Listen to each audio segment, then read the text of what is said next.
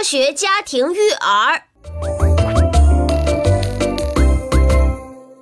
今天豆豆给大家说一说不同年龄段的宝宝积食之后应该如何应对。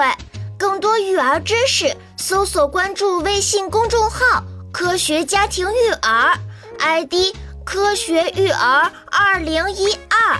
爸爸妈妈们想知道的都能在这儿找到答案哟。前几天豆妈做了一道菜，真的是特别好吃。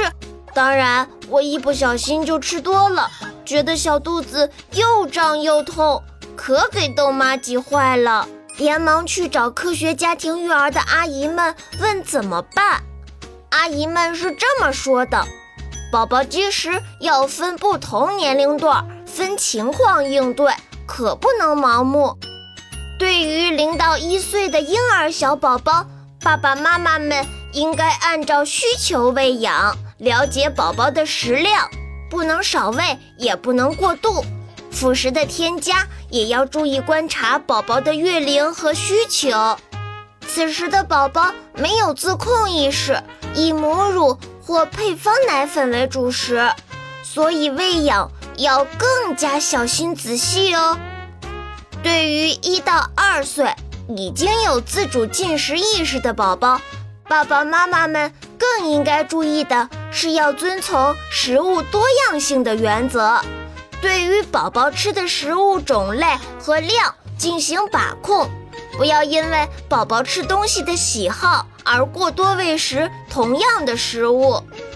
对于两岁以上的宝宝，爸爸妈妈们应该注意的是，养成孩子健康良好的饮食习惯，科学饮食，不暴饮暴食，增加户外运动的时间，增强宝宝抵抗力。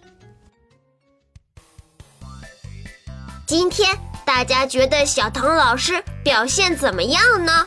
喜欢我的爸爸妈妈和宝宝，一定要关注我们的微信公众账号哟。科学家庭育儿，ID 科学育儿二零一二，有什么意见和建议，也可以微信留言告诉我们。不要以为豆豆看不懂，爸爸妈妈都会讲给我听哦。好啦，今天就到这里了，妈妈喊豆豆回家吃饭饭啦。谢谢大家的收听，嗯，拜拜。